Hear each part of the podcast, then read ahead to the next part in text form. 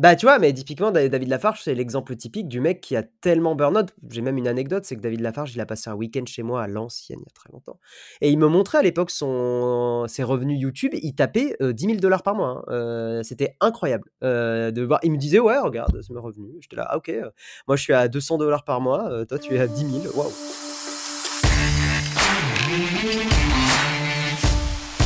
Bienvenue dans Les Créateurs Vidéo, le podcast. Aujourd'hui, ben, on a le plaisir d'être avec Goran et on va accueillir Guillaume, qui est notre star du jour. Star, je sais pas pourquoi je dis ça. yes, Salut, pour mettre à l'aise. Non, non, ouais, t'inquiète. Ça va? Heu, ouais, très bien, très bien et vous 2?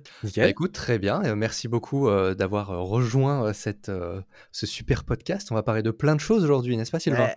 En plus, j'ai dû enfiler un t-shirt, hein, pour, pour venir là, parce que la chaleur parisienne, bra bravo. Ouais, Voilà. pour pour que vous sachiez, c'était censé s'enregistrer en audio et puis on a dit: «Ah attends, on va le faire en vidéo» parce que c'est un sujet qui, je pense, va être tellement intéressant qu'on pourra probablement faire une mini vidéo, heu, Mmh mh. d'extrait sur YouTube et et donc du coup là, comme c'est canicule, on est tous bien chauds, on a mis les grosses en plus sur nous. Parfait, heu, sueur, heu, sueur, heu, à Du 100 coup, c'était, soit team t-shirt, soit, tous torse nu, mais comme on vous respecte un et ben, on a décidé de porter un peu de toile. Ça marche. Alors c'est parti, une petite présentation de Guillaume. Donc toi Guillaume, tu as une histoire particulière avec YouTube et c'est pour ça que je voulais t'inviter. Donc tu as commencé par beaucoup, comme beaucoup pour partager une passion. Tu as commencé ta chaîne YouTube au départ comme ça, c'était fin 2015, heu et l'idée au départ, c'était de partager autour de la tech, des apps, des smartphones assez spécifiquement. Et Mmh. rapidement ta chaîne a vraiment bien fonctionné. Et heu, on peut même dire que tu étais bien positionné par rapport aux chaînes, heu, du secteur, à peu près 150 000 abonnés, une communauté bien développée, des vidéos qui performent bien sur la durée, régulièrement, au point de générer des revenus corrects, des partenariats et cetera. Et à ce moment-là, tu vides ta chaîne YouTube. J'ai même retrouvé un petit, un petit post Reddit dans lequel, c'était un ask me anything sur Reddit où tu disais, heu: «Posez-moi des questions, je vis de YouTube après 2 ans». Ouais, j'ai bien aimé faire ce ce AMA, ce Ask Me Anything, il était il était chouette, ouais. Il y a beaucoup de gens qui comprenaient pas trop aussi. Enfin, j'ai senti quand même qu'il y a une espèce de il y avait une espèce de réticence aussi à l'époque, d'une partie des gens de Reddit, du Reddit France, mais j'ai trouvé ça cool, de de juste de le vulgariser un peu quoi, de, mmh, vulgariser, de dire: «Bah, voilà, il y a des youtubeurs, bah, c'est pas des Squeezie, mais ils arrivent à faire un truc, quoi». De mettre ça à la Ouais. portée de tout le monde et de savoir qu'on n'a pas besoin d'être, heu, la face de YouTube en France pour gagner de l'argent et savoir en vivre, quoi. Ouais et que c'est en fait, c'est la majorité des gens. Ouais, donc en fait, c'est un tu as fait un peu de un peu d'éducation, heu, à ce que à ce que sont les youtubeurs, en fait, «les petits youtubeurs» entre guillemets entre C'est ça. Ouais, ouais, ouais. Alors je me permets quand même des guillemets parce que pour remettre dans le contexte quand même, 150 000 abonnés il y a 3 ans, et bah, à titre d'exemple, Frandroid qui est en tout cas en France un des plus gros médias tech, heu, vous pouvez m'arrêter si j'ai tort, heu, ils étaient même pas il y a 3 ans, on n'était même pas aux 100 000 abonnés. Donc c'est vrai que 150 000 abonnés à ce moment-là, voilà, faut quand même se dire que tu es quand même plus gros que, heu, un des plus gros heu, du pays. Donc c'est pas c'est plus intermédiaire plus que petit, voilà, il y a. 3 ans. Voilà. Oui, oui, c'est dans la dans la tech, c'était plutôt intermédiaire, je pense, effectivement. Mmh. Ouais, ouais, ouais, on est d'accord. Donc voilà, tu vides ta chaîne YouTube et et c'est vrai que ça peut faire rêver beaucoup de youtubeurs qui démarrent, heu, qui se disent: «Oh là, au bout de 2 ans seulement, j'arrive à me verser un salaire, à vivre de ça et tout ça». Heu, donc tout va bien. À ce moment-là, on te voit un peu partout. Tu commences à développer un podcast, tu étais hyper actif sur Twitter, un peu sur beaucoup de discussions et cetera. Tu commences à proposer des prestats, donc on se dit: «OK, ça commence à à se construire, à se solidifier, à se sécuriser pour l'avenir» et là, bah, après seulement seulement, encore une fois avec des gros guillemets, mais parce que c'est quand même assez rare, après seulement 3 ans, coupure nette, plus de publications sur ta chaîne YouTube, plus d'épisodes de podcast. Il y a pas eu de vidéo d'explication sur ta chaîne à ce moment-là, en tout cas, il y en a pas de public aujourd'hui et quand on voilà, quand on quand on revient, on se dit, «Pourquoi il a coupé comme ça d'un seul coup?» et qu'est-ce qui se passe après? Bah, on sait pas et pendant 1 an et demi, enfin 1 an et demi plus tard, on te voit, ressortir dans l'écosystème Nowtech. D'abord dans le Mug, je crois, je sais pas si ça s'appelait le Mug Tout déjà à ce moment-là, Oh si, si, si, mais ouais, le Mug, le hem, Mug, tout à fait, ouais. l'émission du l'émission matinale, heu, sur Twitch et puis ensuite on te voit apparaître dans des vidéos YouTube et puis tu commences à faire des vidéos YouTube tout seul pour la chaîne Nowtech, en tant que chroniqueur, présentateur et cetera et heu, donc voilà, en regardant un peu rétrospectivement, on se dit: «Il y a dû y avoir un burn-out, un truc comme ça», mais j'imagine que c'est un peu plus complexe que ça, mais tu vas nous en parler Mmh. beaucoup mieux que moi et alors je sais pas pour toi Goran, mais moi à titre personnel, ça m'intéresse beaucoup, beaucoup d'avoir de te tirer les verres du nez un peu, Guillaume, parce que bah, plusieurs fois régulièrement, je me demande est-ce que, est-ce que je suis pas en train d'aller vers le burn-out? Est-ce que c'est vraiment sain ce que tu es en train de faire? Est-ce que c'est une bonne idée ou pas? Est-ce que tu devrais pas mettre un frein? Est-ce que tu devrais arrêter d'aller dans tous les sens, etc. Donc c'est compliqué, cette espèce d'équilibre qu'il faut essayer de trouver entre bah oui, mais je dois gagner de l'argent pour sécuriser mon, mon job et ce que j'aime faire, mmh. et d'un autre côté, ne pas trop en faire pour essayer de se préserver.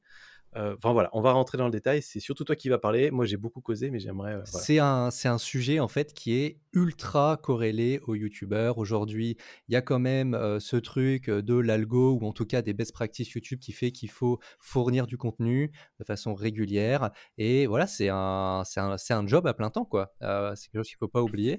Ouais, je te dirais même que c'est plus compliqué aujourd'hui parce qu'à l'époque, il n'y avait pas la notation quand tu publies une vidéo. Tu vois, aujourd'hui, quand tu publies une vidéo sur YouTube, tu as vraiment, ouais, ta vidéo, elle est sur 10, bravo, euh, petit feu d'artifice. Et sinon, euh, quand ça marche pas, ta vidéo, elle est 10 sur 10, tu es un, un naze, pour rester poli. Ouais. Ça, euh, mentalement, mentalement, tout seul, faut l'encaisser, quoi. Hein. Heureusement qu'il y a l'équipe Naotech, qu'il y a, qu'il y a Jérôme, que qu'il y a les personnes de l'ombre de Naotech aussi qui, aident un peu là-dessus. Mais ouais, c'est, je trouve que YouTube, c'est ce que je dis à beaucoup de gens, je trouve que YouTube et Twitch sont des métiers qui sont effectivement mentalement, mentalement très très difficiles. Mais j'imagine qu'on va en parler ouais, plus tard. Ouais, mais c'est vrai qu'il euh, y a une grande curiosité de finalement, tout ce qui s'est passé entre ta dernière vidéo et heu, NoTech.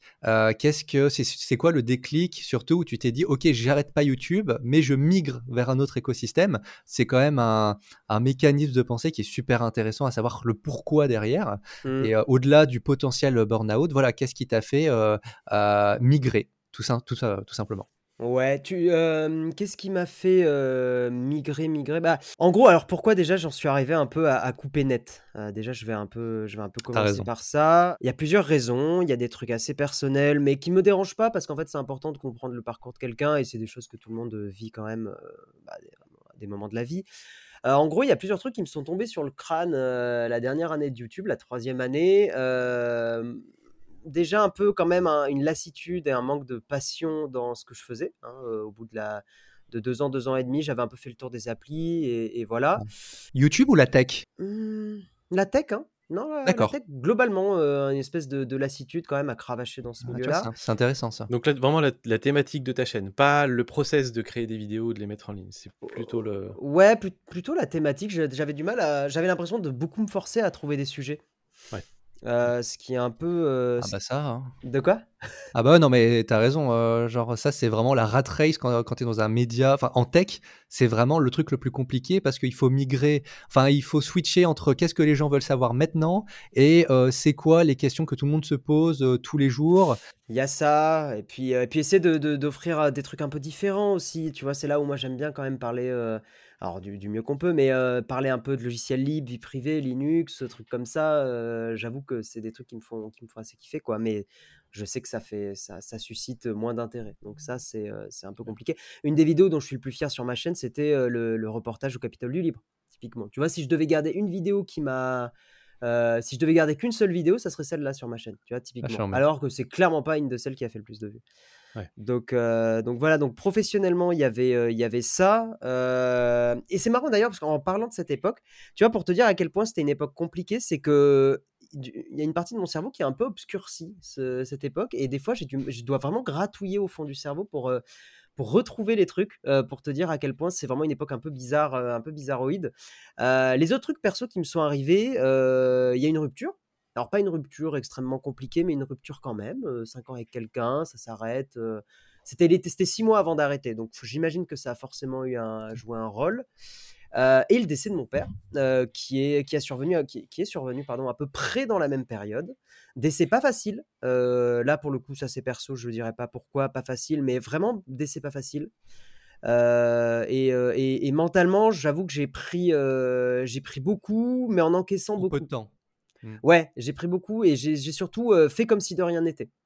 C'est un peu ça aussi, tu vois, pas de pas forcément de psychiatre, pas forcément de trucs comme ça, et beaucoup dans le, alors pas, pas dans le truc genre je suis un bonhomme machin, pas du tout, mais plus dans le dans le délire, sous le tapis, je mets, mets de côté, euh, Ouais, ça dans le déni, ouais. Un peu de déni, ouais. Et, euh, et, Tu et as continué à publier pendant ce temps-là? Tu as publié des vidéos pendant que tu étais dans cette période-là? Ou ouais, ouais, j'ai tout de suite, suite qu'il fallait que tu arrêtes? Non, non, non, j'ai continué. J'étais dans une période où justement, euh, professionnellement, euh, j'avais embauché aussi quelqu'un. Il y avait Gaël qui m'avait rejoint comme monteur. Euh, justement aussi, j'avais pris Gaël parce qu'il bah, était très bon et aussi parce qu'avoir quelqu'un à qui tu dois donner des, des, enfin, en gros des directives euh, que, que tu fais bosser, ça te motive euh, un peu, voilà. Ouais. Donc euh, voilà. Mais, mais ouais, j'ai continué le contenu, mais euh, j'étais moins, moins motivé jusqu'à effectivement, euh, je suis allé à Lyon faire l'interview pour, euh, pour D-Labs. Euh, et après, j'ai. Alors, c'est pas cette interview en particulier, il n'y a rien de particulier dans cette vidéo qui fait que j'ai arrêté, mais c'était. euh, voilà, après cette vidéo, euh, ouais, je sais pas, j'étais plus du tout dans, dans l'état d'esprit. Il y avait aussi, ça j'en avais parlé chez mes codes, le, la sortie des iPhones. IPhone, c'était l'époque des iPhone XR et tout. Où, putain, qu'est-ce que j'avais fait la course pour sortir les trucs vite et tout. Mais gérer ça tout seul, c'était un peu compliqué, j'avoue. Ouais, donc ça, ça m'a, beaucoup fatigué. Ça a rajouté, je pense, beaucoup de gouttes d'eau dans le vase. Effectivement, au bout d'un moment, ça a débordé. Et c'est un peu un mélange de, de bore out et de burn out. Euh, pour essayer de parler correctement anglais. Euh, c'est un peu un mélange des deux, c'est-à-dire c'est un mélange à la fois effectivement de, de lassitude, manque de passion et euh, des périodes précédé d'une période assez intense en termes de, de- de travail. Voilà, parce que par exemple, les deux derniers mois avant que j'arrête YouTube, je peux pas dire que j'ai beaucoup bossé, quoi, pour le coup. Ouais. Euh, J'étais plutôt dans une espèce de phase un peu. euh, euh, voilà, une onomatopée, des fois, explique très bien les choses. De toute Euh, façon, euh, confirme-moi ou, ou pas, hein, mais euh, je pense qu'il y a vraiment rien de pire que de se forcer à faire quelque chose où t'as pas envie. Ouais, alors après, c'est compliqué parce que des fois aussi, dans tes métiers, même passion, il y a des choses que t'aimes pas faire.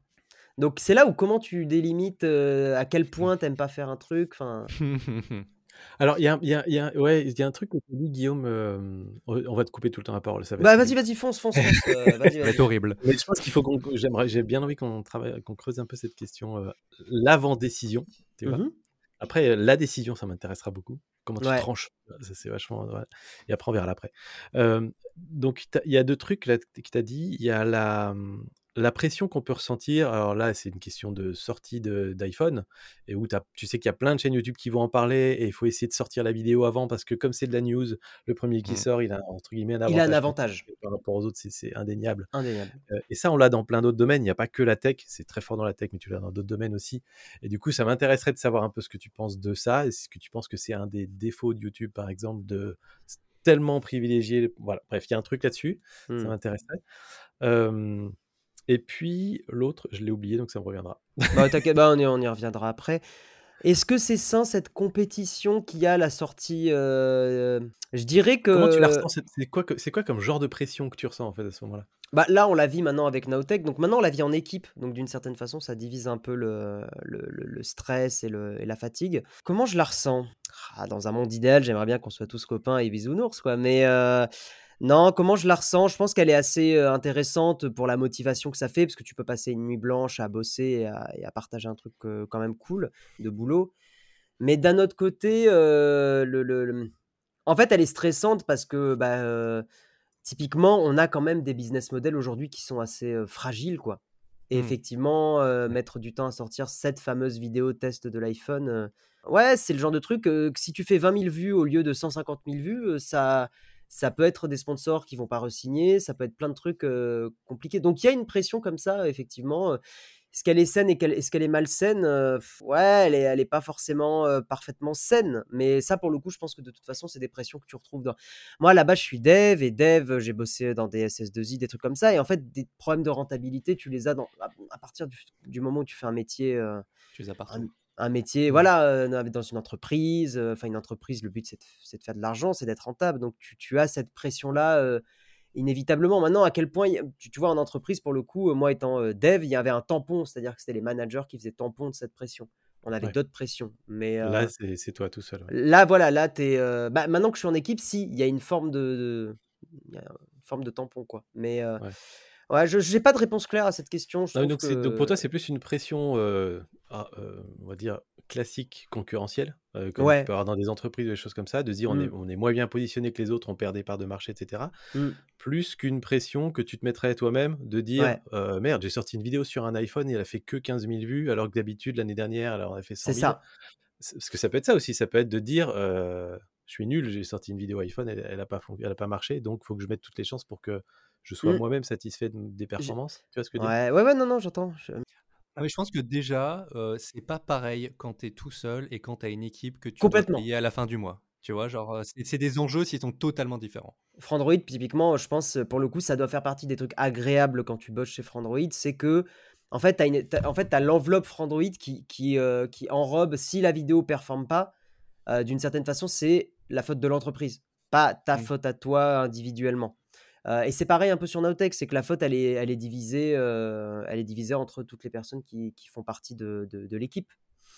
Euh, maintenant, c'est des périodes qui sont, ça par contre, ça je suis, je clair et net dans ma tête, c'est des périodes fatigantes. Ça, dans tous les cas, c'est des périodes de rush, c'est des périodes qu'on peut dire, on peut appeler des crunch aussi, c'est des périodes un peu de, de crunch donc intenses. Donc, mais c'est là par contre où tu vois, bah, voilà, avec Jérôme, avec l'équipe et tout, on se repose le lendemain, on taffe pas derrière et on voilà. J'imagine bien que dans, même pas j'imagine, c'est dans certaines entreprises, dans des domaines comme le jeu vidéo, c'est typiquement tu crunches pendant des semaines et des semaines et des semaines. Là, c'est une nuit.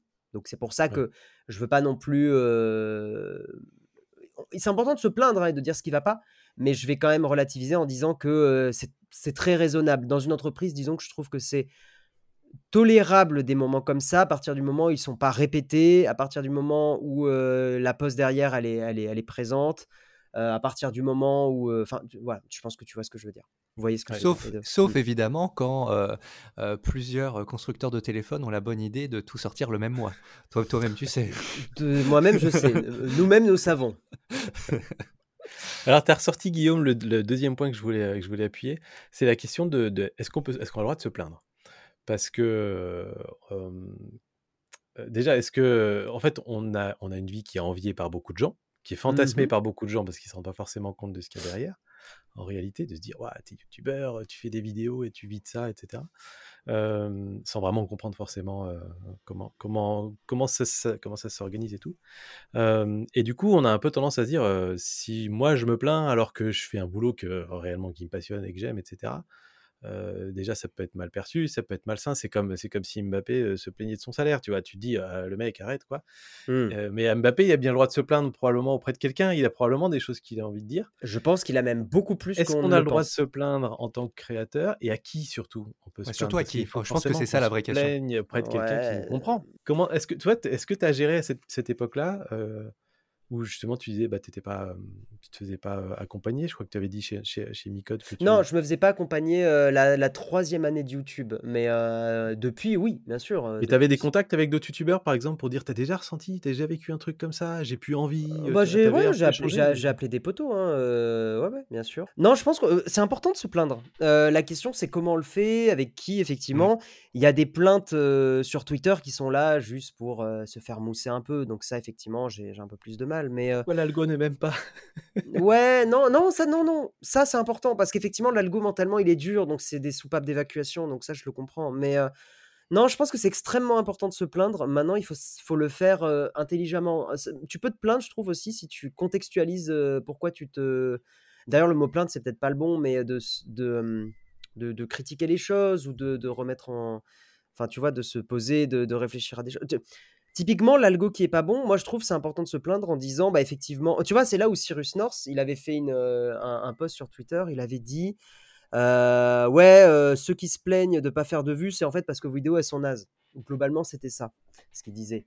Je trouve ça horrible de dire ça. Je trouve ça horrible. En fait, non, c'est important parce que factuellement, c'est faux. Factuellement, il y a des vidéos qui, sont, qui ont tout pour plaire à l'algorithme, mais qui marchent pas.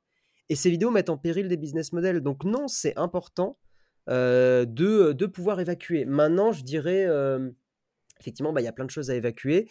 Euh, c'est important dans nos métiers d'avoir un ou une psychiatre qui te, psychiatre ou psychologue, même si psychiatre c'est des médecins, on va dire remboursés, donc c'est quand même plus plus sympa. mais c'est des métiers où je trouve ça extrêmement important d'être d'être suivi, rien que pour pouvoir effectivement ouais évacuer des trucs, la pression c'est des métiers où mentalement euh, s'arrêter c'est difficile euh, donc euh, donc et ça mélangé à la vie de monsieur et madame tout le monde qui bah on a des vies qui sont pour la plupart chouettes mais même dans une vie chouette tu as des décès euh, tu as des ruptures, tu as des trucs qui sont pas évidents, donc, donc voilà. Mais non, c'est important de se plaindre, je pense. Est-ce que tu, tu- tu serais d'accord pour dire que c'est, pour la plupart d'entre nous, c'est l'équivalent de... Enfin, pour moi, on est des personnalités publiques. Mm. On le veuille ou non, on est des personnalités publiques, donc on a un peu ces inconvénients-là. Alors oui, Mhm. pas auprès de 60 millions de personnes, mais auprès de 250 000 ou de 500 000 ou de... Mhm. Même 10 000, c'est déjà énorme. C'est déjà beaucoup. Parce qu'on les, on les connaît pas, ces 10 000 personnes, on ne sait pas Mhm. qui elles sont, ce qu'elles pensent, etc. Donc on est personnalité publique, on doit l'assumer comme ça. Euh, protégez votre vie privée, d'ailleurs, les uns les autres. Très, bonne, euh, très, très bon conseil. moi, moi, ça, moi, ça me plaît bien. Donc je, je dis ça, je le protège pas bien, mais c'est pas grave. Mais voilà, on- donc c'est, c'est, euh, on, est, on a ces inconvénients-là. On a aussi, on subit aussi un côté addiction que ne connaissent pas, par exemple des stars du cinéma, des choses comme ça. Euh, où nous, on, on dépend d'une addi- certaine addiction à la plateforme, c'est-à-dire qu'on peut toujours vrai. faire plus. Un acteur qui va faire deux rôles euh, dans, dans deux films différents en une, en une année, il va dire Ok, j'ai rempli mon, mon agenda, c'est bon. Toi, tu peux toujours faire plus de vidéos. Tu vas toujours avoir quelqu'un qui fait euh, trois vidéos par semaine et toi, tu dis Ah, mais J'en fais qu'une fais qu'une ou deux par mois. Ouais, les acteurs et actrices, je pense, ont d'autres types de pression qui sont peut-être plus, plus durs à gérer. Mais, euh, mais je vois où tu vas en venir. Je, suis- je suis d'accord quand même. ouais. Donc voilà, pour moi, il y a, y cette, cette- cette addiction à la, à la plateforme et à produire toujours plus, toujours mieux, etc. Tu peux toujours t'améliorer et tout.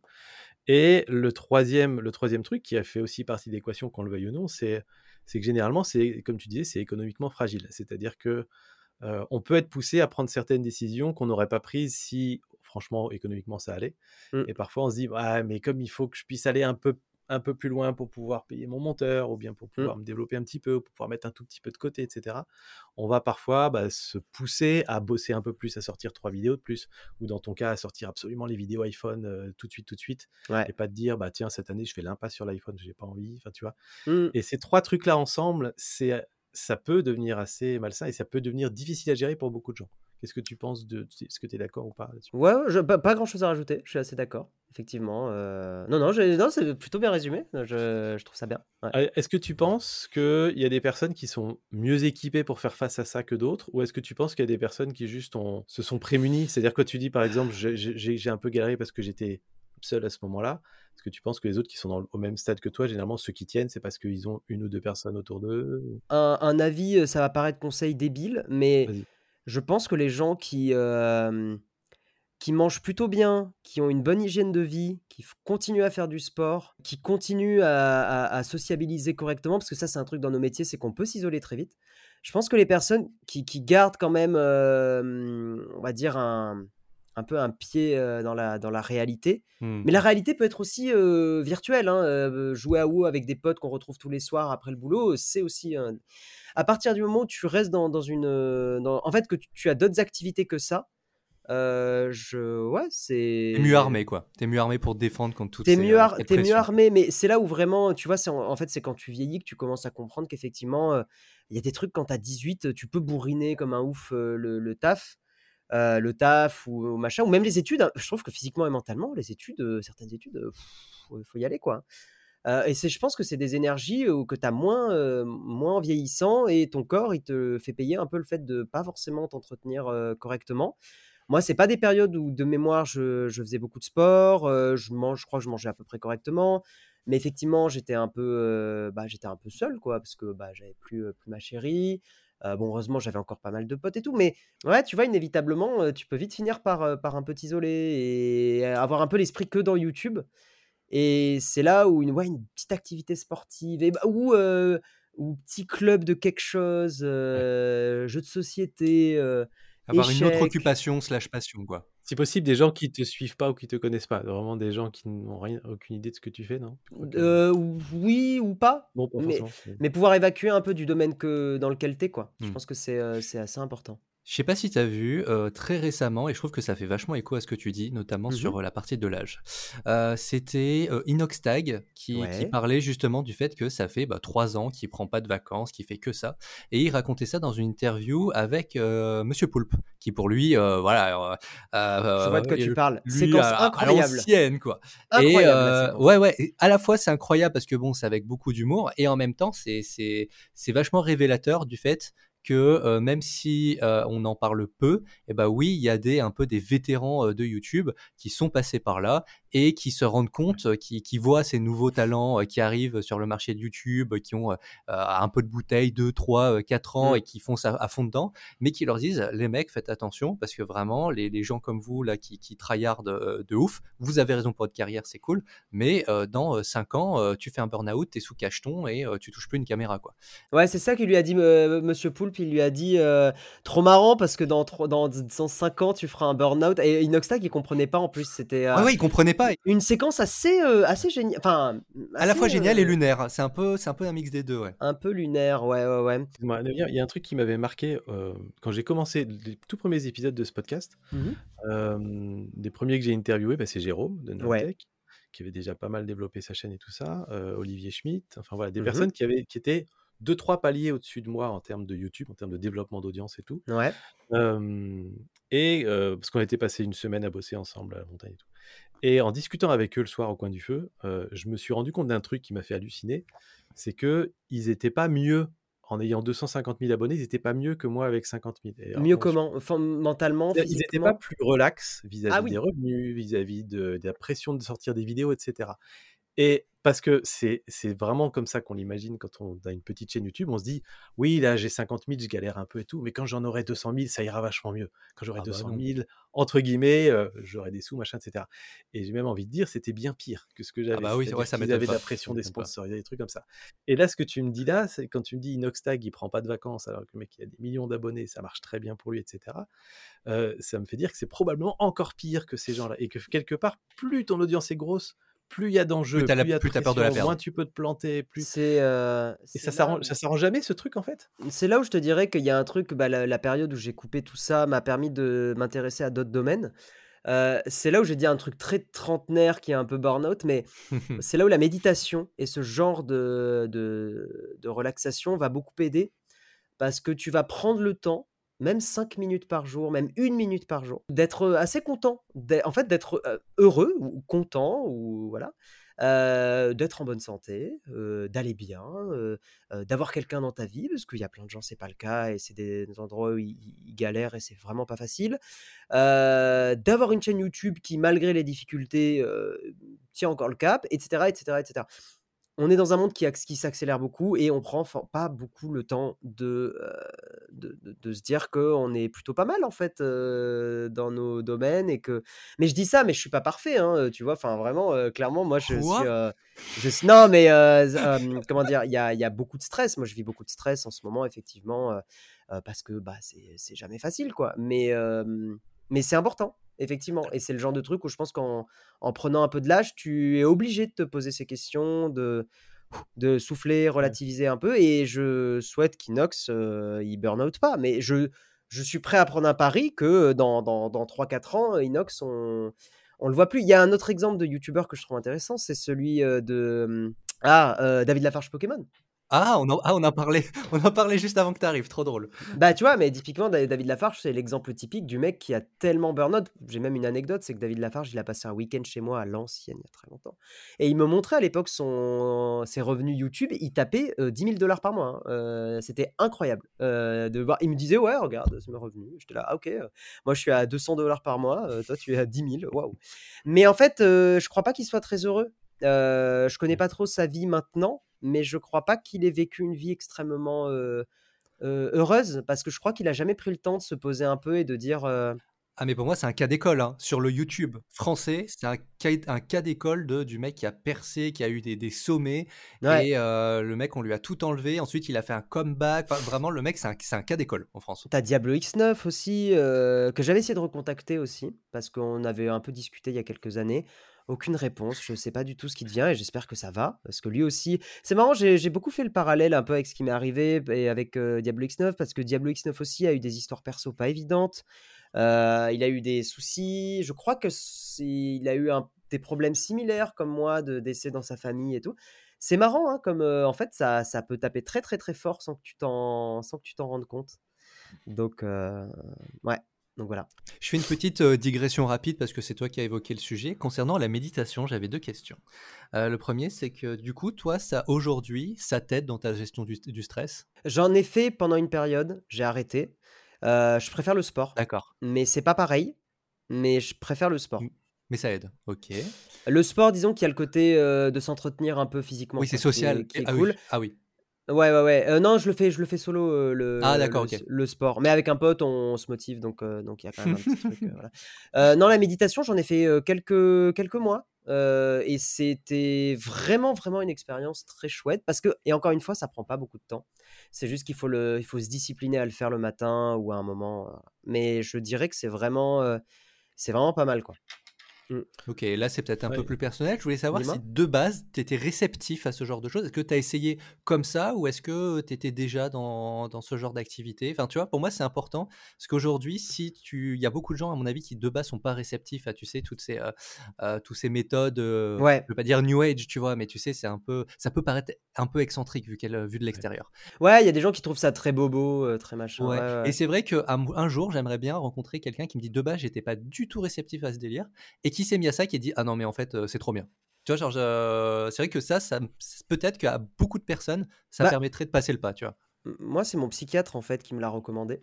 Heu, en plus, j'ai un j'avais j'avais un psychiatre jeune, donc ça comment dire? C'est tu vois? Enfin, il était, à jour de de tout ça, donc ça ça partait pas dans du bullshit. Je suis pas par contre, je suis quelqu'un de très cartésien, donc si tu me sors des des des pseudo-sciences, pseudo-médecine OK.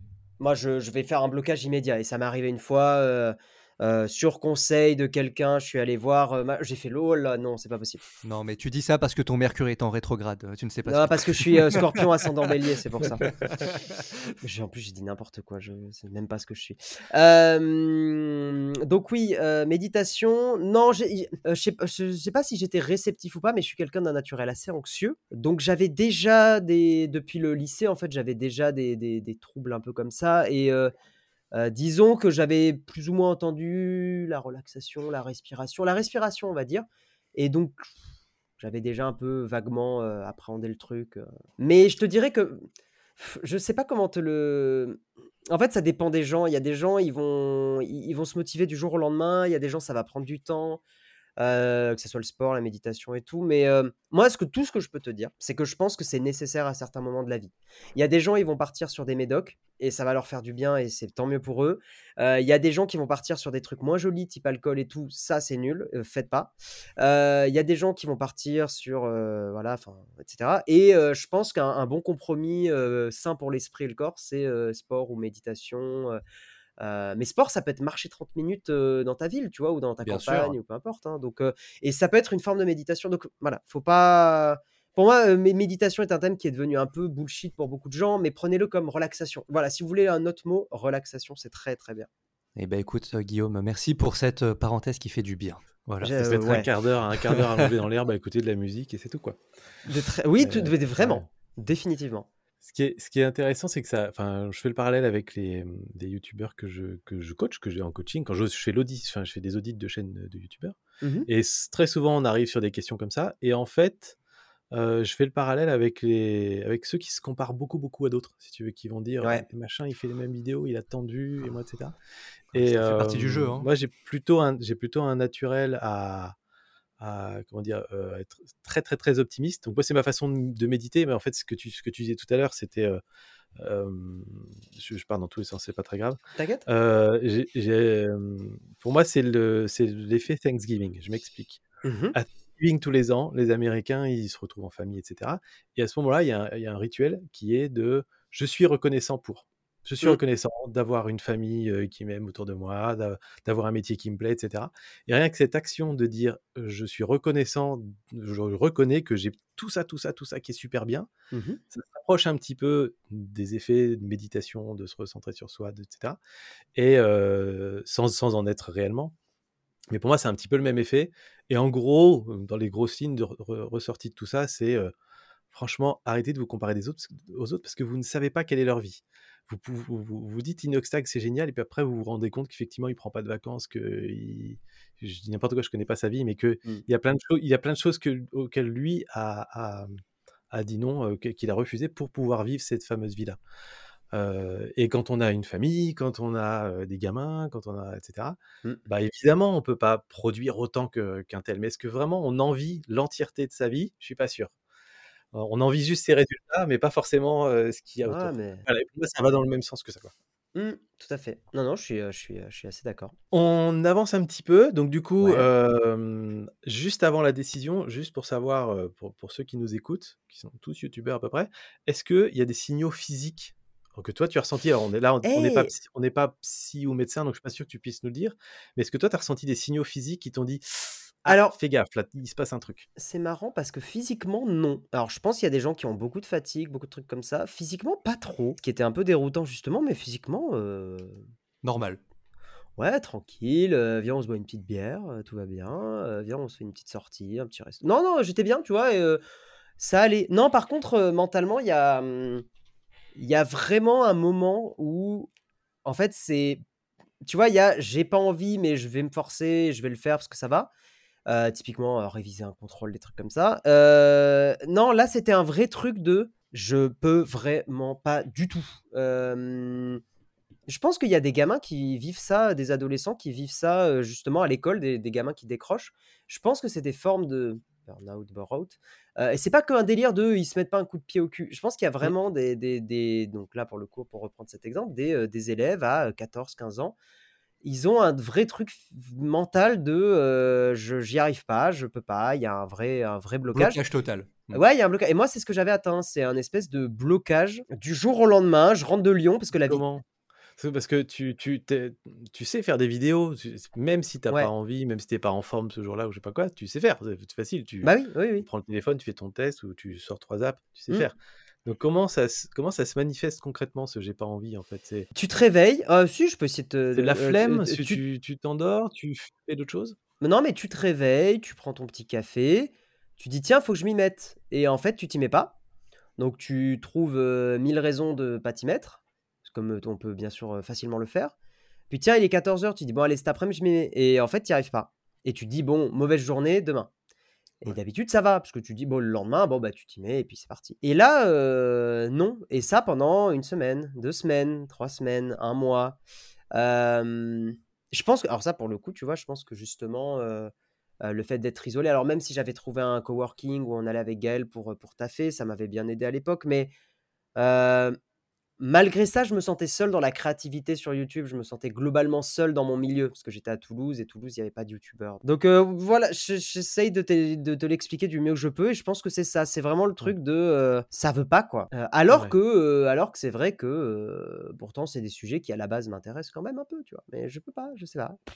Ouais, c'est-à-dire que c'est OK un jour de se dire: «Bon allez, je m'y mets» et puis finalement 2 heures après tu t'y es pas mis, ça on on le vit tous. on le vit tous, mais bien Mais sûr. quand il y a une répétition de ça encore, encore et encore et que tu te dis: «Mais c'est pas possible, il y a 2 semaines, j'étais pas comme ça» ou il y a 2 mois, je m'y Ouais, mettais et là je m'y mets pas. C'est là que tu te dis: «Il y a un truc qui co qui coince», quoi, ouais, c'est un peu ouais, ça? ouais.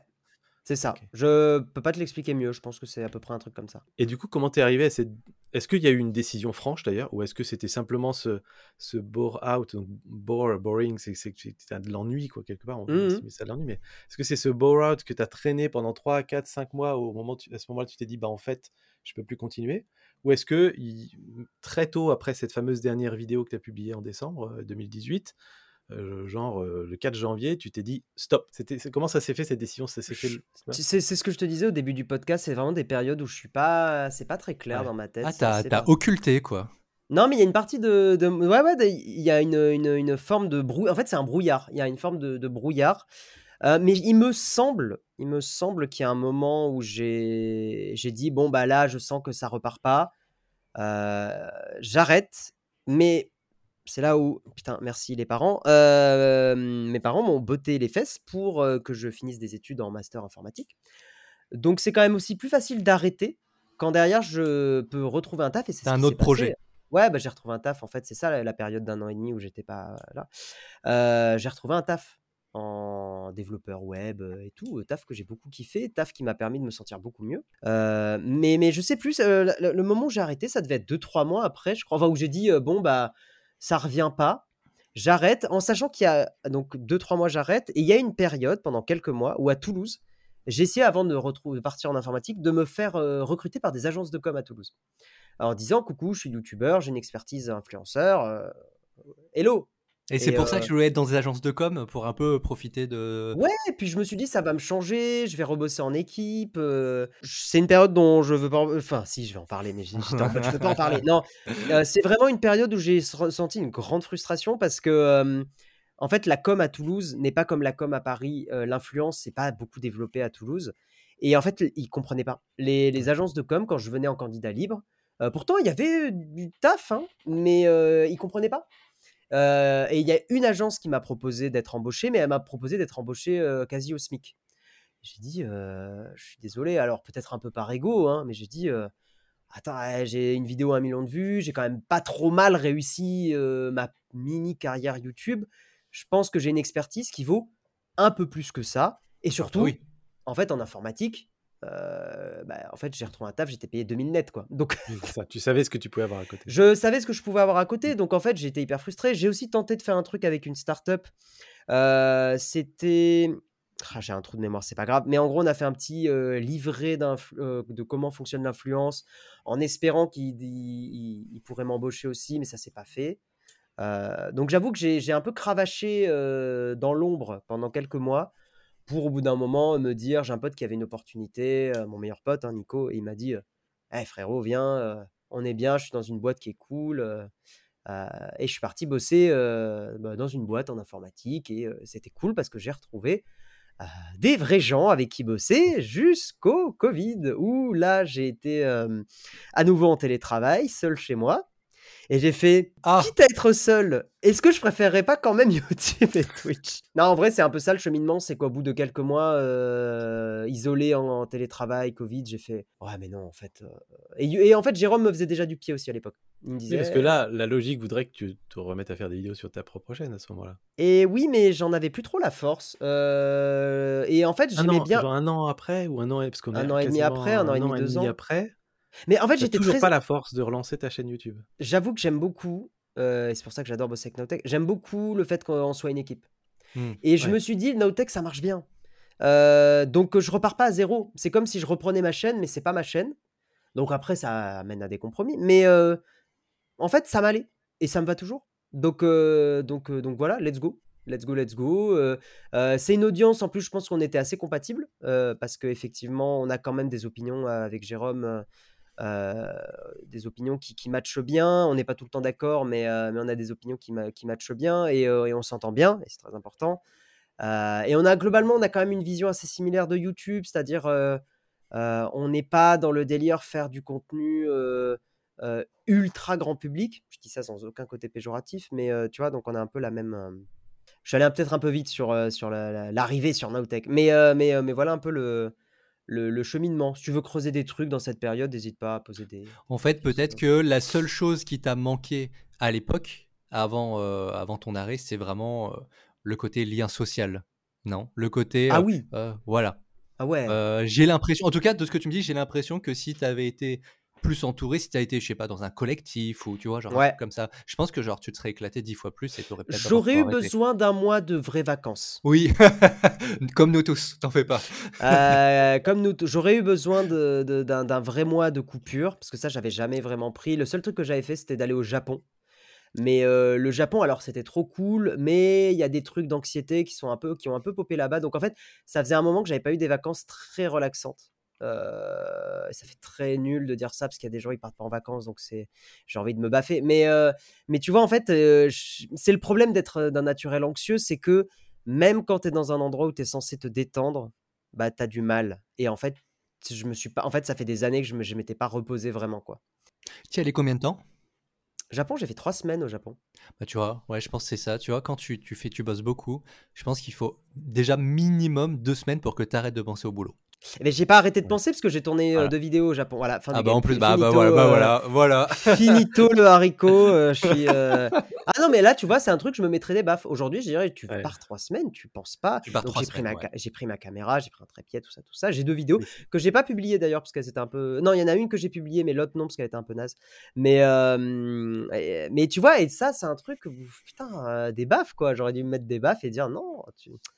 Mais c'est dur. détendre, tu, te dis, tu te dis, je pars à l'autre bout du monde, euh, je vais avoir des super paysages, des opportunités et tout, ça ferait des super contenus.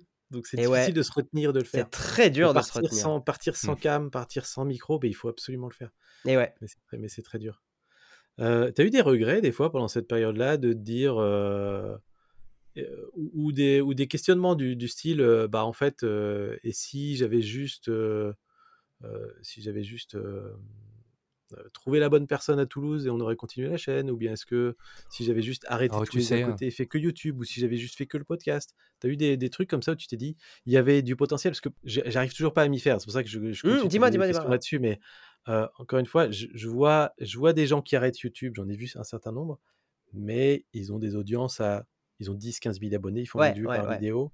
Dans cette période-là, tu peux arrêter. Pour moi, tu peux arrêter relativement facilement parce que tu dis je donne beaucoup, j'ai un peu en retour. C'est difficile d'arrêter parce que tu as l'impression que ta communauté, elle attend des choses de toi et que tu es lui euh, quelque part redevable, etc. Mmh. Donc c'est difficile de ce point de vue-là, mais la décision peut encore se faire. Là, avais un salarié ou un salarié en cours de Ouais, en cours d'un bol. Enfin, c'était prévu, ouais. et surtout, on a toujours tendance à se dire, notre chaîne, on voit qu'il y a du potentiel de malade, et tu te dis toujours, cette chaîne, si elle continue, même au ralenti, elle va continuer de se développer, un jour Bah, ça ira mieux, etc. Et je vois peu de chaînes, peu de gens à 200 000, 250 000 euh, qui alors, tournent bien comme toi, qui se disent, bah, stop. en fait, ce que les gens voyaient pas forcément, et moi, ce qui m'a beaucoup affecté, c'est, j'en ai pas parlé tout à l'heure, j'aurais dû. Euh, en fait, c'est que je faisais de moins en moins de vues. Euh, alors aujourd'hui, ça paraît Ah, ridicule parce que a les vues, euh, les vues euh, aujourd'hui sont très compliquées sur YouTube, même pour des très grosses chaînes. Euh, mais en fait, euh, et c'est un des gros défauts. Alors ça, je le dis vraiment, c'est un gros défaut. Ça, pareil, c'est le truc de euh, problème de reach. Mais je vous explique. C'est un gros défaut, je trouve, d'avoir une vidéo qui va exploser. Parce que le problème d'une vidéo qui explose, c'est que ça te met dans un état mental de, de- de- un peu de délire, je pense, un peu de drogue euh, presque dur.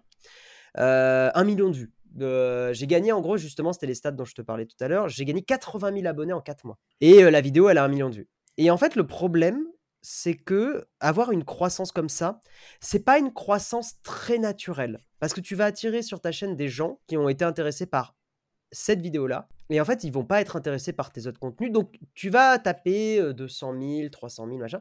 Et en fait, je baissais, je baissais, je baissais, au point que j'avais des vidéos qui avaient tapé 5 000, 6 000 vues, alors que juste avant, il y avait une vidéo à 50 000, 100 000.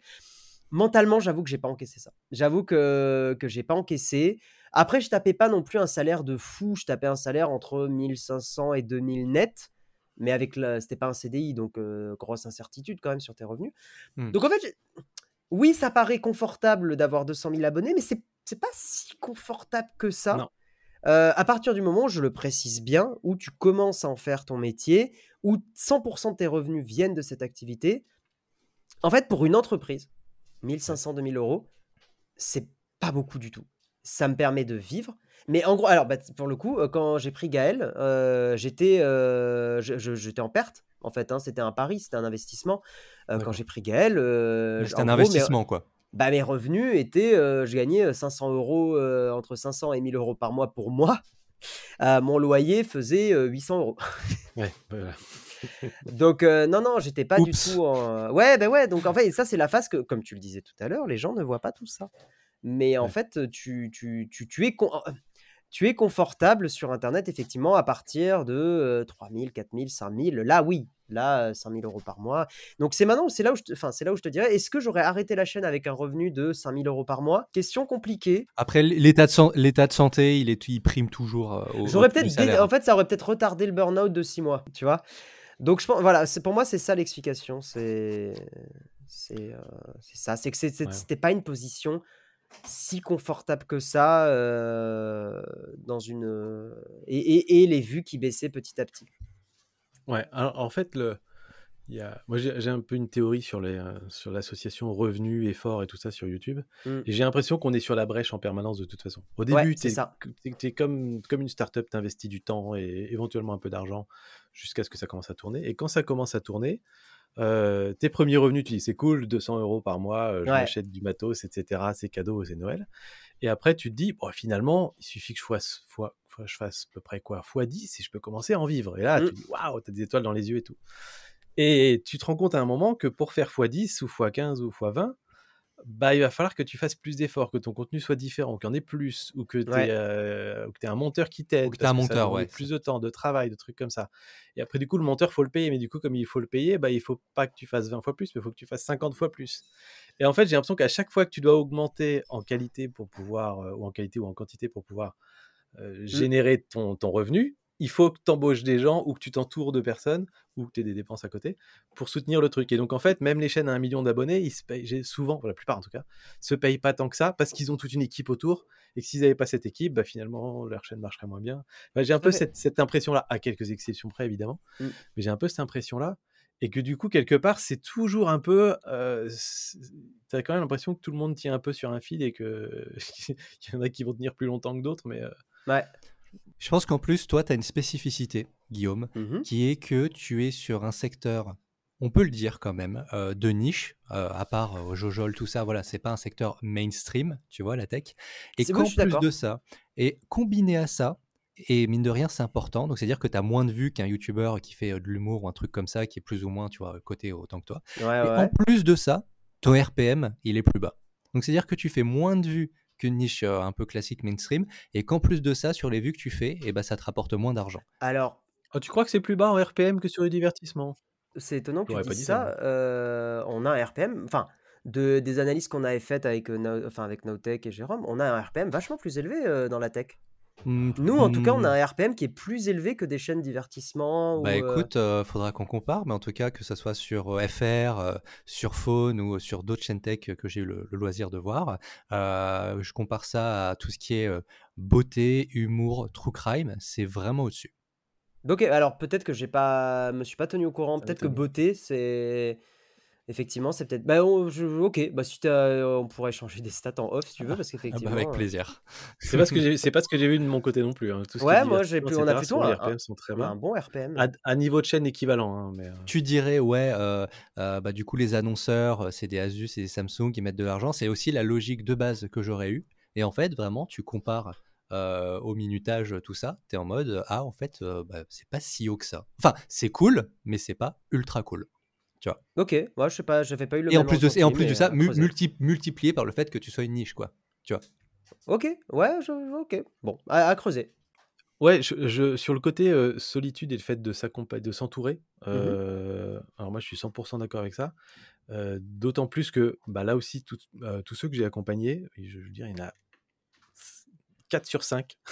Ouais. Quand euh, je commence à creuser et travailler un petit peu avec eux, à leur demander ce qu'ils veulent faire sur leur chaîne, etc., il y en a 4 sur 5 qui me partagent des trucs en me disant Oh, c'est cool de pouvoir enfin parler avec quelqu'un qui comprend YouTube et Ah qui bah comprend ouais. ce qu'on vit, surtout qui comprend ce qu'on vit, parce que tu es passé par là, parce que autour de moi, personne ne comprend ce que je fais. Mm. Et c'est déjà un premier élément de solitude qui est euh, bah, si t'es boulanger, c'est facile d'expliquer même à ta famille, à tes proches, ce que tu fais comme boulot. Quand tu quand es youtubeur, tu as un peu le sentiment que c'est difficile de, voilà, d'expliquer ça. Complètement. Euh, donc ça, c'est une chose. Et après, il y a aussi la solitude professionnelle, c'est-à-dire, bah, t'as, comme tu disais, tu as besoin de travailler à plusieurs sur un projet. Je sais pas si c'est ton cas, mais moi, je sais que quand je suis tout seul, je peux buter pendant deux semaines sur un truc. Et il suffit que je sois avec une autre personne avec qui ça clique bien. Et on on produit pas deux fois mieux, trois fois mieux. On produit dix fois mieux quand on est à deux. Mm. Et, et pour donner un petit peu une idée, moi, c'est plutôt fin d'année dernière où je pense que j'ai eu des signaux physiques et compagnie qui peu- peuvent peut-être s'apparenter à du burn-out et des machins, Mhm. ça, j'en sais rien. En tout cas, des trucs qui m'ont fait warning dans la tête. Ok. Et du coup, j'ai dépensé des sous pour, pour, pour moi et ma boîte. C'est la première fois que je fais ça. J'ai fait une, une retraite pour entrepreneurs à la montagne début janvier. Ça m'a coûté 3000 balles pour, en Ok. trois jours. Je- moi qui n'ai jamais. Mais c'est probablement un très bon investissement. C'est le meilleur investissement que j'ai jamais fait. Bah voilà. Euh, c'était avec la bonne personne, etc.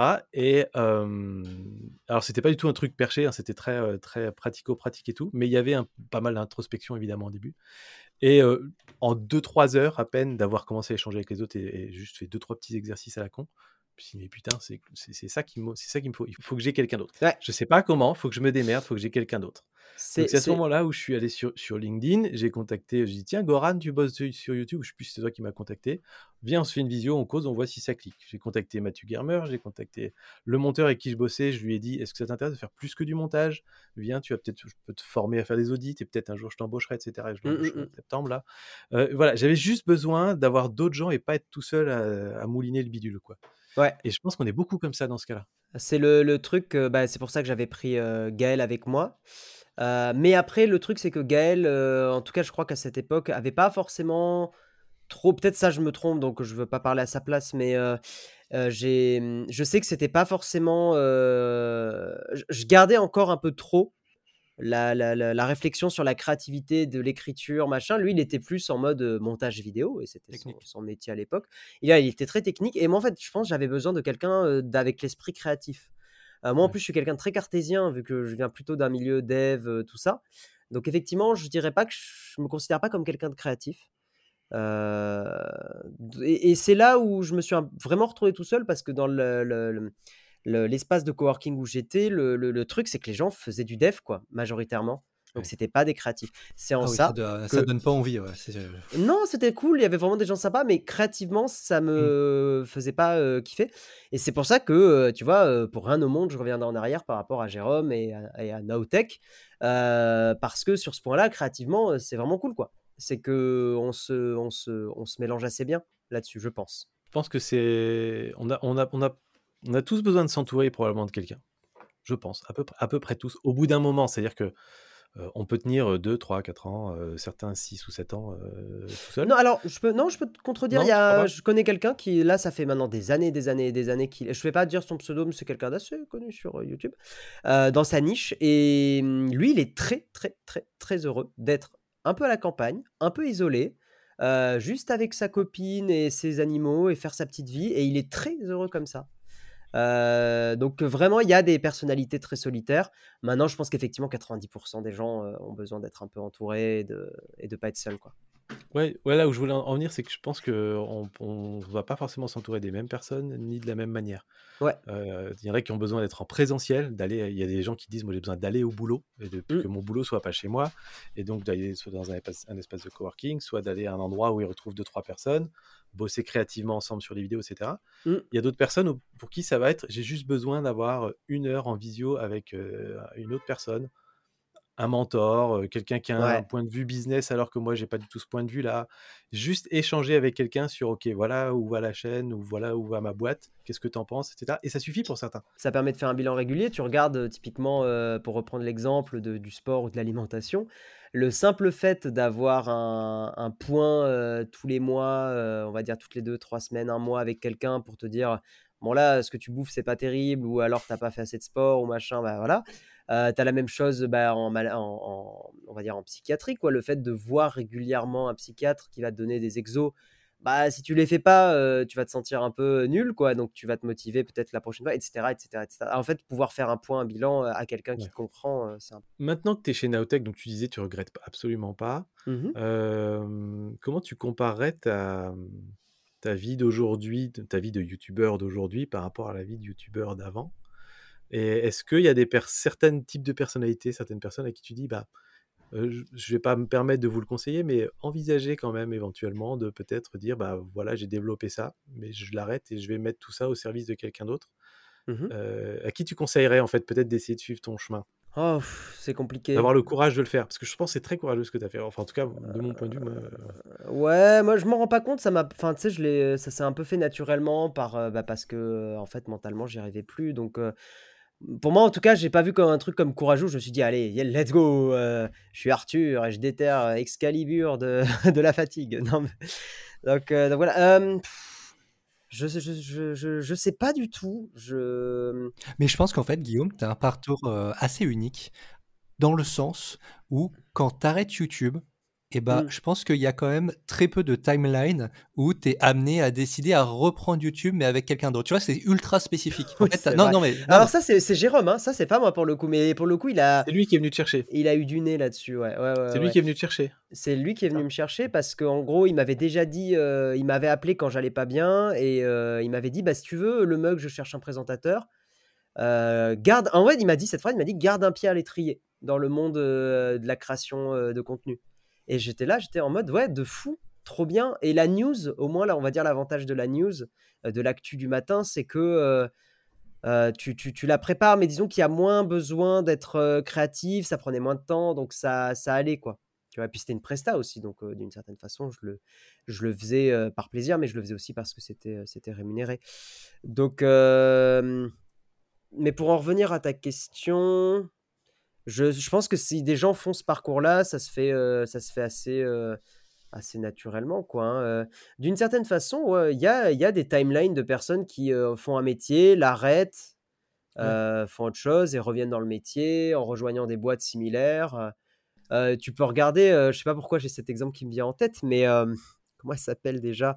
Il y a une femme politique qui, est, qui était au gouvernement et qui est partie dans une asso et tu te dis mais le truc n'a rien à voir et pourtant elle est partie. Ou tu as des sportifs d'ailleurs qui font un sport pendant ouais. quelques années et ensuite euh, l'arrêtent pour une raison ou une autre et reprennent Mm. un autre sport euh, des Tout années fait. après.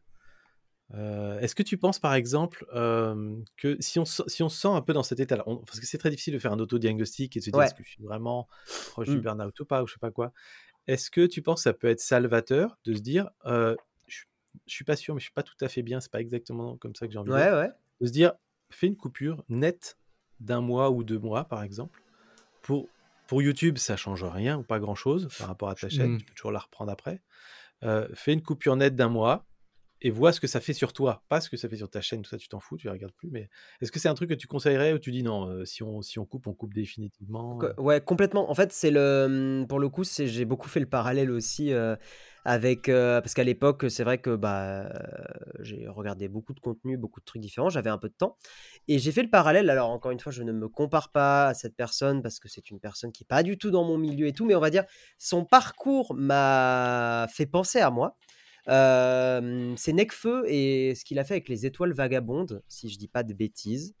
Il a fait un documentaire où en fait ce documentaire c'est littéralement quelqu'un qui t'explique qu'il est en train de burn-out et qu'il a plus du tout de, passion et d'inspi pour ce qu'il fait.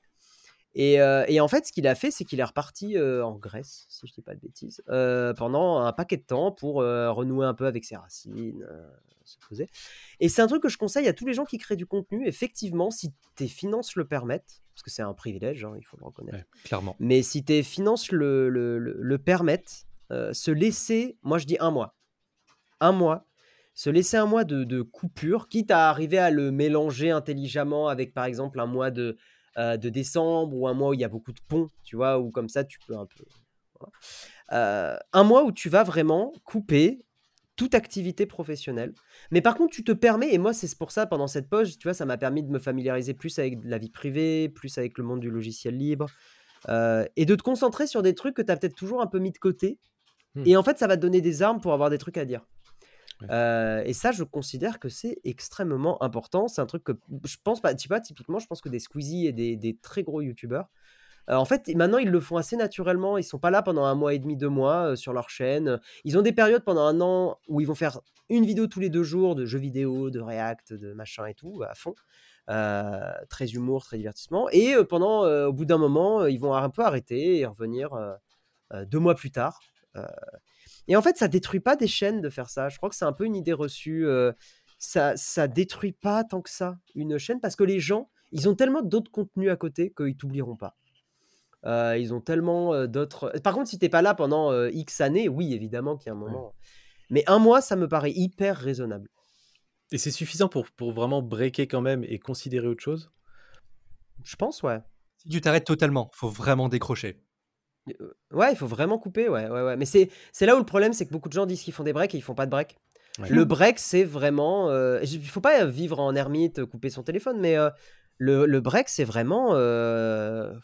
Ouais, tu, tu mets de côté, quoi. Et- Le, le- ce que j'ai constaté sur les, sur les chaînes que je, que je gère, c'est que quand il y a des breaks comme ça, on parle de breaks de quelques mois évidemment, Ouais. euh, il y a parfois effectivement au retour euh, moins de vues sur les premières vidéos qui sortent. Mm. Euh, et en fait, ce que, la façon dont je l'analyse, si tu veux, c'est que euh, pour YouTube, l'historique de visionnage est très important. Mm. Et donc, pour- si tu publies pas pendant plusieurs mois, tu, tu- tu disparais un peu de cet historique. Mhm. Et donc, par défaut, YouTube va pas te montrer ces vidéos-là, en tout cas, va la montrer à moins de gens. Par défaut. C'est-à-dire que si ta vidéo est mauvaise ou, ou elle n'est pas très intéressante, enfin, je vais- on va Ouais. pas dire mauvaise, mais moins intéressante pour l'algo ou des moins bons Mm. signaux, euh, elle va être moins, ta, ta communauté sera moins présente qu'auparavant. Et comme souvent, la première vidéo, c'est je suis de retour, donc il n'y a pas grand-chose d'intéressant à dire. Ouais. Souvent, elle n'est pas très bonne. Mais par contre, là où ça marche bien en général, c'est si tu fais un banger, comme tu disais tout Ouais. à l'heure, ça fait une super vidéo en revenant. Bah t'as rien perdu en général parce que Ouais. YouTube retrouve très très vite ses, ses petits en disant ah machin il aimait bien, machin il aimait bien, hop on lui balance et en général ça marche bien. C'est ce que j'ai constaté. et C'est le cas de Micode. Tu, tu regardes Micode, euh, il y a des périodes où il a pas fait de vidéo pendant deux mois. Il est revenu avec un énorme truc. euh, je crois que c'était ses reportages à l'île Maurice ou un truc comme ça. Je sais plus si c'était l'île Maurice ou je sais plus. Ou à Malte. Et à Malte, Malte. Euh, et en fait, ça, ça explose. Ou les trucs de Le Bon Coin, des choses comme ça. En fait, non, ça, tu, tu peux couper. Tu, tu, ouais, c'est ça. Mais en fait, c'est là où euh, YouTube, c'est compliqué pour beaucoup de créateurs et créatrices. C'est que aujourd'hui, YouTube, je fais partie des gens qui pensent, et ça me fait chier, hein, mais euh, je fais partie des gens qui pensent qu'il faut autant bosser son marketing, voire peut-être plus, que son contenu. Euh, sur Nowtech, par exemple, on bosse les titres et les minias avant l'écriture. Et ce Mhm. sont le titre et la miniature qui drive l'écriture pour faire des petits calembours, des petits jeux de mots, euh, surtout pour les jeux de mots hein, quand on le fait. Mais, euh, mais c'est comme ça qu'on bosse. Et en fait, on, on- on prend souvent 30 minutes, une heure avant l'écriture euh, pour bosser ça. Et ça, be- beaucoup, beaucoup de créateurs et créatrices ont un peu de mal avec ce truc-là parce qu'ils se disent euh, si ma vidéo est bien, elle va marcher. Non, en fait, c'est mais c'est horrible, c'est horrible.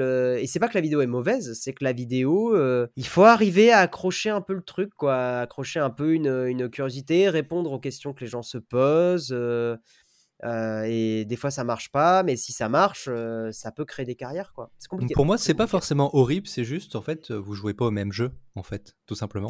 Moi, je dis que c'est horrible quand même. Euh, mais je comprends pourquoi tu dis ça. Je trouve que c'est horrible parce que je pense que t'as... c'est quand même mentalement très difficile à accepter. Et je pense que YouTube fait quand même du mal à beaucoup de gens. Ah oui, totalement. alors que c'est une plateforme que j'adore, mais je pense que YouTube fait beaucoup, beaucoup de mal. Je pense à une amie qui, qui fait des, contenus euh, sur le cinéma, typiquement, et euh, je vais pas citer son pseudo, mais euh, on sait jamais qu'elle écoute, euh, je, lui, fais des bisous. Euh, et typiquement, bah, c'est de elle d'où était partie la réponse de, Cyrus, d'ailleurs. Enfin, en gros, Cyrus avait posté le truc que je vous ai dit tout à l'heure. Euh, si tu fais pas de vues, c'est que tes trucs sont, tes vidéos sont nulles. Et elle, elle avait dit euh, ce genre de phrase et parce que sa chaîne, ça fait longtemps qu'elle fait des vidéos. Putain, ça détruit des gens, quoi. Euh, ça, ça détruit des gens et c'est, mentalement euh, extrêmement difficile. Mais, mais par contre, pour en revenir à la poche, je pense que c'est absolument nécessaire de, se, de, de couper et de, euh, ouais, et de faire au moins 2-3 semaines de temps en temps, de, de vraiment mettre de côté. Et si, et si après ta pause, tu te dis bah j'ai envie de continuer, mais plus de la même manière? Alors, Parce que là, du coup, tu as un risque, c'est que tu feras plus le même genre de contenu, donc ton audience va pas forcément bien réagir. Mais en même temps, tu as fait ta pause, tu as eu une, ré- une réalisation en Bah, disant, par exemple, j'aime plus les apps, j'aime plus les téléphones, je veux parler d'appareils photo, hmm, ou je veux parler de méditation, par exemple. ouais, ouais. Euh, tu fais quoi? Je pense que si c'était le cas, j'aurais quand même euh, continué, repris et encaissé euh, pendant quelques mois que ça marche pas. Ouais, En acceptant que tu, tu repars de plus bas, quoi. Tout à fait. C'est pas grave. Bah, Tout à fait. En fait, pour moi, il y a deux, men- deux mentalités, en gros, hein, sur YouTube. Il y a ceux qui veulent gagner euh, leur vie sur YouTube en exposant ce qu'ils sont et ce qu'ils aiment. Et il y a Ouais. ceux qui sont sur YouTube pour gagner de l'argent en gagnant de l'argent. Donc, c'est-à-dire que Mhm. si tu, tu, ta personnalité, entre guillemets, elle change un peu, tes goûts, ils changent. Tu te dis soit, bon, bah, du coup, j'adapte mon contenu et puis, bah, advienne que pourra, et tu t'en fous un peu, entre guillemets, des revenus. Ou au contraire, tu dis, non, mais ok, euh, euh, j'ai envie de jouer à Pokémon et plus à Yu-Gi-Oh, mais je sais que Pokémon, ça me fera plus de thunes, euh, bah, bah, je continue Pokémon, et puis euh, je souris devant la caméra, et tu fais un peu de la fake positivity, et puis, puis c'est parti, quoi. En fait, c'est deux mentalités différentes, tout C'est des mentalités très différentes et on le voit aujourd'hui. YouTube, tu as vraiment des créateurs ou créatrices qui, qui vont être très business. Mm. euh, très très très très business et euh, t'en as qui vont être euh, très très très très passion Mm. Euh, et t'as aussi l'entre-deux tu vois typiquement je pense que Nowtech on est à peu près dans l'entre-deux où on est vraiment obligé de penser aux deux à partir du moment où tu as une entreprise t'es obligé et pour le coup j'essaye de pas trop juger parce que en fait YouTube c'est tellement banalisé que, que vouloir être sur YouTube pour l'argent est presque un métier comme un autre aujourd'hui quoi c'est Ça, ça vraiment, quoi. devient, ça devient, ouais. Ouais, ouais, ouais, c'est un métier. euh, Il y, a, il y a des chaînes qui sont là uniquement euh, dans, une, dans un but de pure rentabilité. C'est plus des chaînes passion. Et c'est comme ça, quoi. Tu sais que No Tech, pour moi, avec euh, ma vision tech un peu personnelle, euh, Mhm. là où vous avez vraiment apporté votre pierre angulaire à l'écosystème YouTube dans la tech, c'est euh, vraiment le fait que vous soyez la chaîne la plus transparente de France sur les sponsors. Et Ouais, ça, on y mine de tient ouais. ça, hein, Et ouais. ça, je sais que Jérôme, il y tient depuis super longtemps et je sais que, que ce soit chez Faune, chez Franc ou chez n'importe qui, euh, chez le Journal du Geek, chez lequel j'ai aussi un peu bossé, je sais que c'est un truc où ils étaient en mode euh, ah bah maintenant, euh, bah, faut plus déconner avec ça. Et c'est pas juste à cause de YouTube, mais à cause, de- ouais, à cause slash grâce à vous, euh, où Mm. vous avez vraiment mis la lumière sur certaines pratiques. Bah, Et euh, ça, très- c'était très fort. Typiquement, c'est un des points où Jérôme et moi, on s'est beaucoup accordé. Enfin, on était vraiment d'accord. euh, on avait eu beaucoup de discussions là-dessus. Et moi, je suis quelqu'un, justement, euh, j'ai vu, euh, je crois qu'il s'appelle Michel Desmurger, si je dis pas de bêtises. J'avais lu son livre sur la. C'est un, un- enseignant-chercheur qui parlait de la publicité à la télévision. Il a fait un livre TV Lobotomie qui fait un peu complotiste maintenant que je le dis le, le titre, mais je vous jure que le livre est très cool. Et en fait, il parle de l'effet de la pub sur les enfants. Euh, et c'est un peu un livre qui m'a éveillé à ces sujets-là, de dire euh, c'est pas la, la pub n'est pas grave, mais par contre euh, ne la cachez pas et faites-la honnêtement.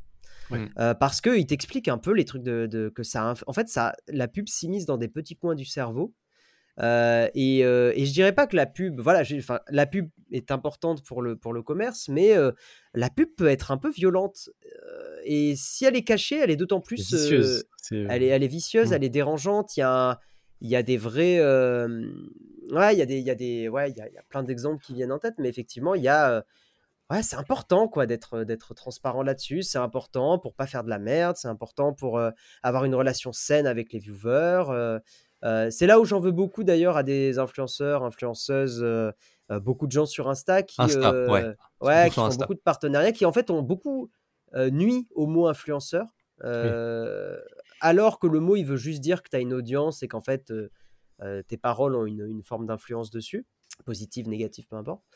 Donc, euh, donc ouais, le stop pub caché, euh, nous, euh, c'est un hashtag d'ailleurs, on l'a toujours dit, mais ça peut être utilisé. hein. Il est, c'est un, c'est un Ouais. open source. Il est, Ah vous pouvez y aller. Le seul changement qu'on a fait récemment, c'est que pour un- faire attention au watch time, parce que ça, c'est voilà, c'est ce qui est très chiant aujourd'hui sur YouTube, il faut que les gens restent de A à Z sur la vidéo. C'est qu'on n'a plus le panneau stop pub caché qui bloque pendant 3 secondes la vidéo, c'est que maintenant c'est un widget qui apparaît au début de la vidéo. Mais tu peux pas le louper, hein, je veux dire, Ouais, tu- ouais. tu- voilà, il est là.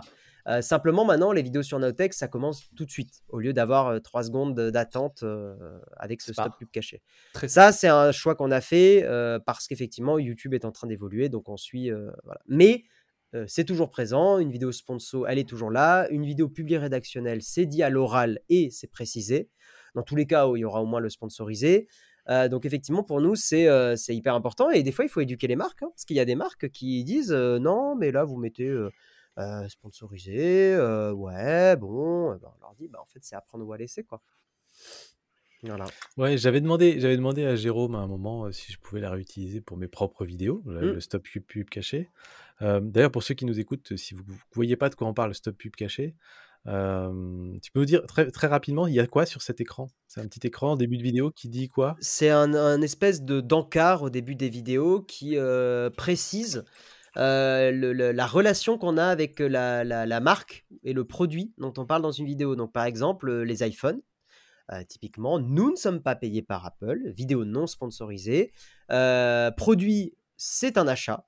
Donc, c'est indiqué. Si c'est, par exemple, si c'est une marque qui nous envoie euh, un, produit, ça va être euh, pré-presse. Si la marque nous laisse le produit, c'est un échantillon. Donc, c'est voilà. Ouais. Euh, etc., etc. Donc en fait, tout est, euh, tout Et est précisé. s'il y a un lien d'affiliation, oui ou non Je suis Oui. en train de voir. C'est ça que j'avais beaucoup aimé dans, ce- dans cet écran, c'est que c'est c'est c'est très très bien catégorisé et je trouve que c'est bien catégorisé aussi en termes de ce en quoi le créateur de contenu se sent plus ou moins redevable vis-à-vis d'une marque. C'est-à-dire qu'un moi personnellement, un pré-presse de l'affiliation ou un échantillon, euh, zéro, je dis tout ce que je veux, j'en ai rien à battre de ce Mm. que pense la marque. Dès le moment où il y a un sponsor, on est honnête, on le dit, il y a généralement un visionnage par la marque et il y a parfois la possibilité de, de- d'une, sorte de correction. Alors chacun met ensuite le curseur où il veut. Pour moi, la correction, c'est est-ce que j'ai dit une connerie à un endroit? Si j'ai dit une connerie, dites-le moi et je peux le corriger. Ouais. Par contre, vous ne ferez pas enlever quelque chose de négatif ou quelque chose de positif Ouais. ou reformuler quelque chose. Mais je leur laisse la possibilité de dire là, ce que tu as dit, c'est pas juste en fait, corrige-le s'il te plaît. Ouais. Ça. Ou, ou euh, on va dire euh, mettre l'emphase sur un- une spec, par exemple, une marque qui veut Voilà. qu'on mentionne un peu plus le port SD parce que tu l'as pas écrit, a dit bon, vous as, oublié de parler du port SD, etc. Après, voilà, sur Nowtech, on a des marques qui vont plus loin et là, on leur dit ah, non, franchement. Chacun va où il veut. Mmh.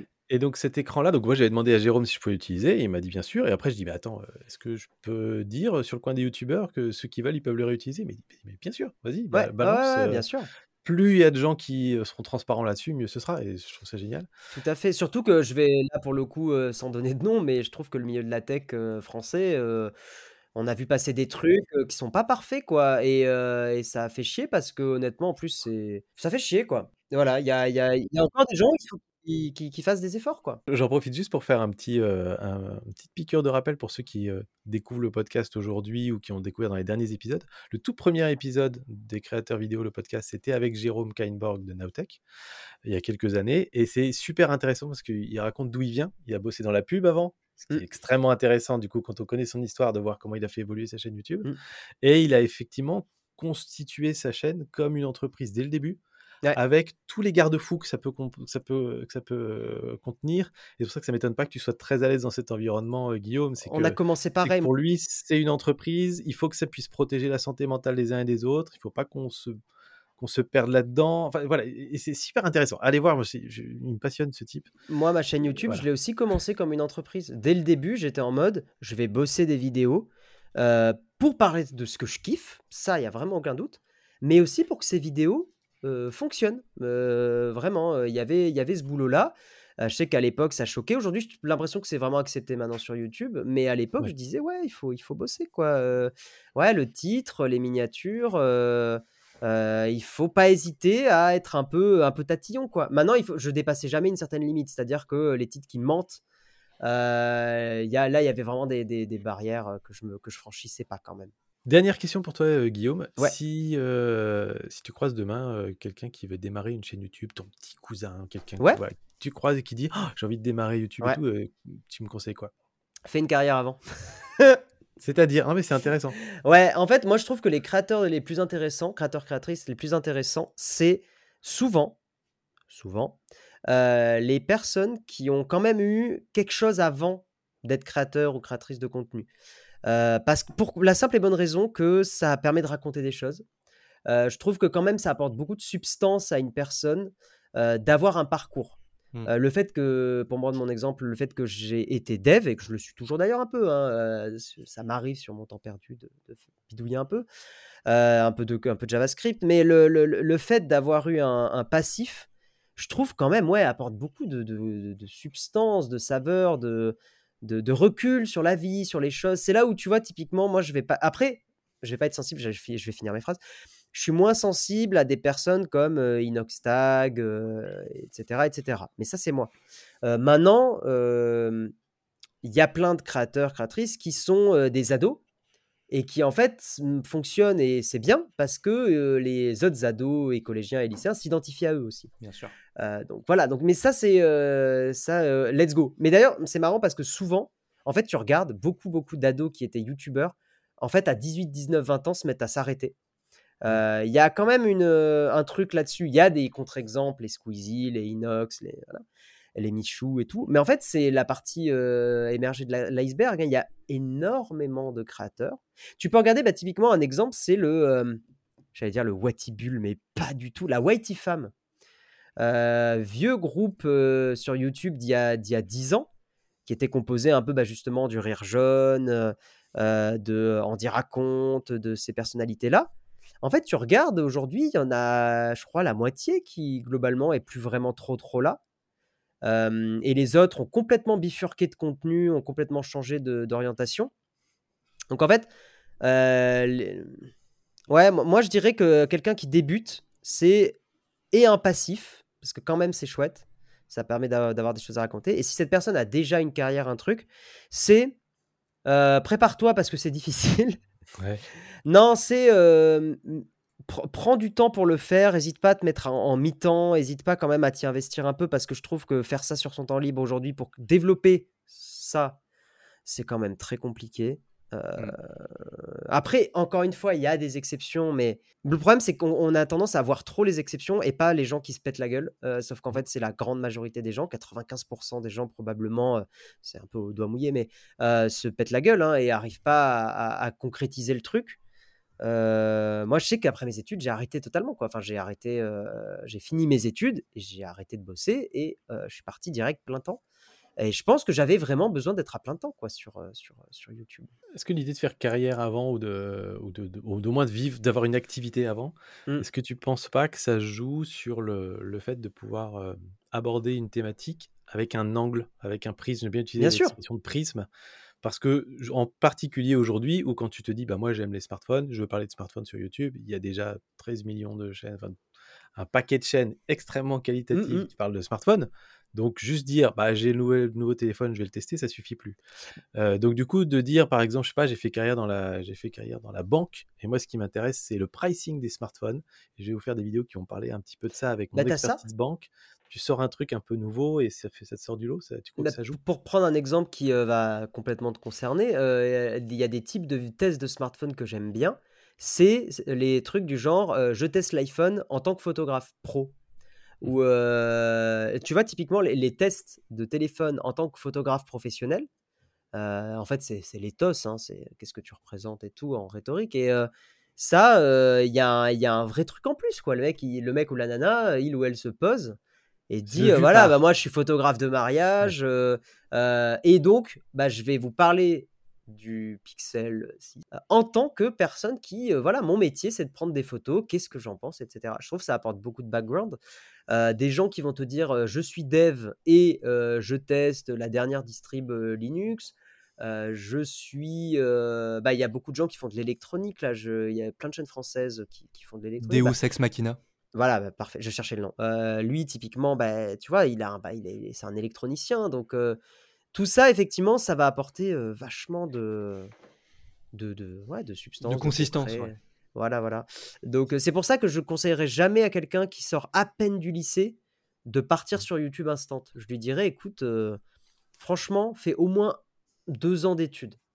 au moins pour te consolider un peu, pour apprendre à travailler en équipe aussi, parce que ça peut être utile un jour. Pour te. Voilà, vis aussi un peu une vie d'étudiant c'est quand même chouette d'avoir deux ans où tu vis, tu sociabilises. pas merci au Covid, hein, évidemment, etc., etc. Et ça, c'est super, super important. Et ensuite, mais par contre, dans ta tête, consolide ton projet. Genre, mmh.